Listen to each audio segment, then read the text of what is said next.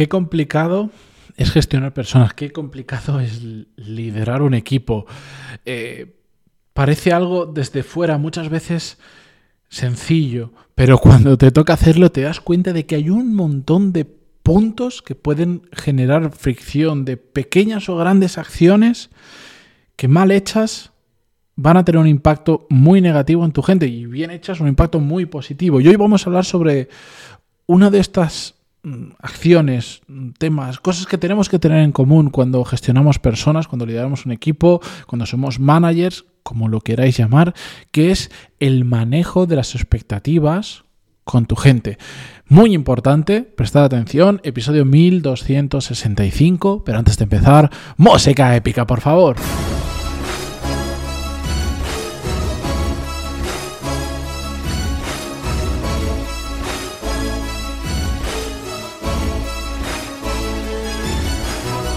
Muy buenos días para empezar una nueva semana. Yo soy Matías Pantaloni y esto es Desarrollo Profesional, el podcast donde hablamos sobre todas las técnicas, habilidades, estrategias y trucos necesarios para mejorar cada día en nuestro trabajo. Hoy vengo con historias y, las vais, y vais a entender el punto rápidamente y más con la introducción que he hecho. Cuando yo tenía algo así, no recuerdo, 8, 9, 10 años, mm, estaba por ahí mis padres me contaron que, mi abuelo ah, había aprendido de pequeño a tocar el violín. Y no sé por qué, a mí eso se me quedó grabado y me gustó mucho la idea de, como mi abuelo, aprender a tocar el violín. Y bueno, pues mis padres eh, me fomentaron que lo hiciera y me apuntaron al conservatorio a hacerlo. Y estuve cuatro años eh, estudiando, aprendiendo a tocar el violín. No lo hacía muy bien, la verdad, pero bueno, ahí estuve cuatro años. En esos cuatro años, una de las cosas que hacían todos los años o incluso varias veces al año, no lo recuerdo, era como hacer conciertos para la familia. Era como el momento donde pues enseñabas públicamente y venían tus padres, tu familia, a ver lo que habías aprendido y tocabas junto con tus compañeros, en la orquesta y no sé qué historias. Eso, eh, sobre todo a medida que ibas progresando, pues iba teniendo como más empaque porque todo sonaba mejor, os lo podéis imaginar, ¿no? La cuestión es que, si mal no recuerdo, ya era el último año eh, en el que yo estudié, yo dejé de estudiar por un tema de que Hoy vais a ver un casito de por qué estaba desmotivado, pero era básicamente por el profesor que tenía, que la profesora que tenía, que era un desastre, era, se creía que, que a ver, hay que entender que hay gente que va a aprender porque simplemente quiere aprender y ya está, que no, no todo el mundo tiene que ser violinista profesional. Es como si te apuntas a un equipo de fútbol, bueno, pues si uno sale de ahí y resulta que termina siendo profesional, genial, pero que, que no hay que machacar a la gente, que no estamos en una academia de alto rendimiento. Bueno, la cuestión es que eso, en el último año, si mal no recuerdo, a mí me sucedió una cosa que ya me marcó ya le puse la cruz a esa profesora definitivamente. Y ahí es cuando yo me yo un día pues no sé pues ahí ya tendría 11 12 años o así ya me senté con mi con mi madre me acuerdo y le dije que no quería seguir estudiando violín que, no me apetecía nada que ir cada día para mí era eh, un infierno. ¿Por, ¿Por qué? entre muchas otras cosas sucedió algo que me marcó. En uno de esos festivales no sé cómo le llamábamos eh, nosotros estuvimos practicando pues varios meses diferentes piezas mm, para tocar. ¿Vale?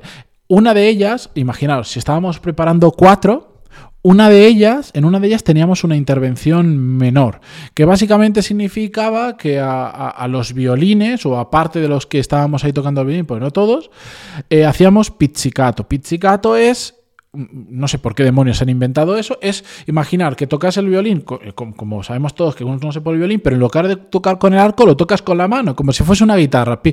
Mm, pellizcas las cuerdas, de ahí me imagino que el nombre de pizzicato, ¿vale? Eh, emite un sonido particular, no, no es normal que la gente lo conozca, no se debe utilizar mucho porque donde se luce el violín es con un arco que suena eh, extraordinariamente bien. La cuestión es que, bueno, pues una pieza de esas, nosotros estábamos ahí y hacíamos pizzicato. Genial. El día de la representación, no recuerdo por qué, nuestra profesora, el conjunto de profesores o quien demonios fuera, decidió que mm, determinados alumnos solo íbamos a tocar la pieza de pizzicato. no recuerdo si éramos todos, si éramos un grupo, hace muchísimos años y yo era muy pequeño. Pero la cuestión, a lo que yo me vi es que en una situación donde para ti es un día especial, llevas meses ensayando, sabes que están tus padres, mis padres, mis hermanos estaban ahí, un montón de gente mirándote. Era como, yo llevaba, imaginaos, soñando con ese día que delante de todo el mundo nos íbamos a, poner a tocar lo que habíamos aprendido, no sé cuánto. Y ese día, lo único que puedo tocar es una puñetera canción en pizzicato, como. Yo creo que ni se escucharía. Yo creo que hasta ni nos pondrían micro, por exagerarlo un poco. Que tan, tan exagerado fue que yo me acuerdo que uno de mis hermanos cuando terminamos me dijo, ¿y para esto has estado ensayando no sé cuántos meses? Evidentemente no, habíamos aprendido otras cosas, pero no nos habían dejado representarlo por el motivo que fuera. Para mí eso fue una desmotivación tan grande que junto a otras cosas, esa fue la gota que colmó el vaso. Y eso fue el momento en el que yo decidí, y hablé con mis padres y mi madre específicamente, y le dije, no quiero continuar con esto, porque lo detesto, porque no me gusta nada. Eso es un ejemplo de gestión de expectativas. Si tú me dices, vas a tocar cuatro piezas, estamos ensayando para cuatro piezas, y el día que hay que tocarlo, solo puedo tocar una que es un pedazo de mierda, perdonad por la expresión, pero es la puñetera realidad, ¿qué, ¿cómo creéis que yo me voy a sentir después de eso? Evidentemente se puede gestionar, puede decir, chicos, ha habido un problema, nos han recortado el tiempo, mil maneras que lo pueden suavizar, pero ¿cómo creéis que se siente alguien ahí? Y más un niño. Pues resulta que exactamente lo mismo puede pasar cuando somos mayores en nuestro ámbito profesional. Y por eso quería traer esta anécdota. Y os quiero contar esta historia, porque podéis decir, bueno, pero eso yo en la vida profesional no sé cómo. Pues os lo cuento, porque también me ha pasado como profesional. De hecho, ya lo he contado en alguna ocasión, el podcast hace muchísimo tiempo. En otro trabajo en el que yo estaba antes, en un momento dado, era una empresa pequeña, em, mi jefe, mm, jefe y dueño de la empresa, me dijo, quiero que poco a poco, ya vamos a ver en, qué plazo de tiempo, yo me quiero ir saliendo y quiero que lleves tú la empresa. Van a haber cosas para las que tú aún no estás preparado, cosas muy delicadas, donde yo estaré contigo, pero quiero enseñarte y quiero ir de la mano contigo para que termines llevando tú la empresa. Claro. Yo el día, o sea, lo recuerdo como lo recuerdo como uno de los días más felices de mi vida. Eh, en el nivel profesional, probablemente en el top 5 de los más felices de mi vida. Era mi sueño. Era lo que yo buscaba desde que me puse a trabajar. Yo siempre he querido, joder, siempre he querido hacer cosas importantes. Y en la empresa en la que llevaba dos años y pico trabajando, que de repente me digan eso, imaginaros. La cuestión es que pasaron dos, tres meses y eso no se movió nada. Yo lo dejé reposar porque él mismo me dijo, espérate que pase no sé qué, y empezamos a retomarlo. Pero pasó el tiempo y no pasaba nada, y no pasaba nada, y no se movía, y no se movía, hasta que me di cuenta que eso jamás iba a suceder. De hecho, la empresa estaba tomando un rumbo que eso no podía suceder. Empresa que, de hecho, actualmente ya no existe. Eso fue el detonante de que yo un día dejara la empresa de que yo me fuera.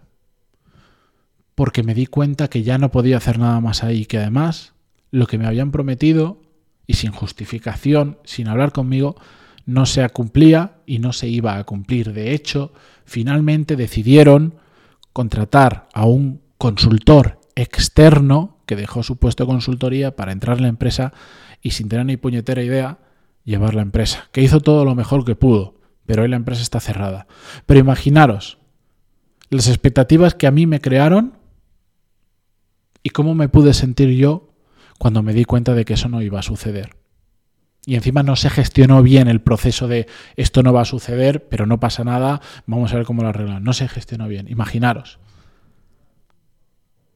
Por eso, a mí eh, esto me ha enseñado lo importante que es gestionar las expectativas con nuestro equipo. Yo hace poco a una persona de mi equipo, a Sergio, que desde aquí le envío un saludo porque, em, porque escuchan el podcast, yo le dije, Sergio, vamos a montar este equipo, quiero que lo lideres tú para hacer esto, esto, esto.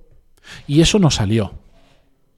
Lo que pasa es que Sergio, uno, ya conoce cómo funciona la empresa y dos, yo le dije, pero tienes que entender que queremos ir hacia ahí, pero la probabilidad de que esto termine sucediendo y de que tú termines gestionando este equipo es como es, baja, porque igual la semana que viene, como estamos aprendiendo en este proceso de lo que queríamos crear, nos damos cuenta de que eso no es necesario. O la siguiente, o ya has montado el equipo, incluso ya has contratado a personas y terminamos deshaciendo el equipo y recolocando a esas personas porque al final no se da. Tienes que entenderlo, tienes que saber que eso va a suceder. ¿Y sabéis qué pasó? Que sucedió. No llegó a montar el equipo, ya estaba haciendo entrevistas con gente para, para crearlo pero no sucedió. Por diferentes motivos, pero no sucedió. Pero al Sergio ya estar mentalmente preparado, ya se habían sentado unas expectativas de lo que podía ocurrir para bien y de lo que podía ocurrir para mal. Como ya se sabían los diferentes escenarios y, entiende perfectamente el contexto en el que estamos, la velocidad a la que vamos y cómo hay cosas que surgen, proyectos que nacen, se quedan y proyectos que nacen y, y, se van, el impacto es mucho menor. Claro que a Sergio le fastidia que no haya surgido eso. Claro que sí. Pero no es lo mismo que los casos que yo os he contado anteriormente. Y aparte, después Sergio pues ha, ha cogido otras responsabilidades nuevas que ahora mismo está desarrollando. Pero ¿Entendéis la gran diferencia? ¿Entendéis? Si yo, cuando le vendo el proyecto, le digo, quiero que formes ese equipo, selecciones estas personas, varios perfiles, organices, pam, pam, cojas el ownership de, todo el proyecto y tal. Si yo, no, si, si, yo le digo esto va a ser brutal, dentro de un año vas a tener a 10 personas a tu cargo, pa, pa, pa, pa, y se lo vendo de lujo y, y vamos, y lo pongo a tope y no va, pero no le cuento lo que puede ocurrir y que es muy probable que ocurra, su decepción y su desmotivación habría sido enorme, como la que yo me llevé en estas dos historias que os he contado. Y nada, simplemente quería, quería compartir con vosotros algunos de los palos que me he llevado en mi vida personal y profesional. Eh, problemas del primer mundo, también hay que decirlo, pero eh, creo que es interesante para entender la responsabilidad cuando gestionas un equipo que, que, tienes sobre gestionar las expectativas de las personas que forman parte de ese equipo y a las que les damos responsabilidades, proyectos, etcétera, etcétera. Con esto yo me despido. Hasta mañana, gracias por empezar la semana conmigo. Ya sabéis que mañana, 7 de junio, viene una newsletter especial donde comparto libros que para mí me han marcado profesionalmente y me han aportado un montón. Si no estáis suscritos, pantaloni.es os podéis apuntar. Y nada, mañana más. Adiós.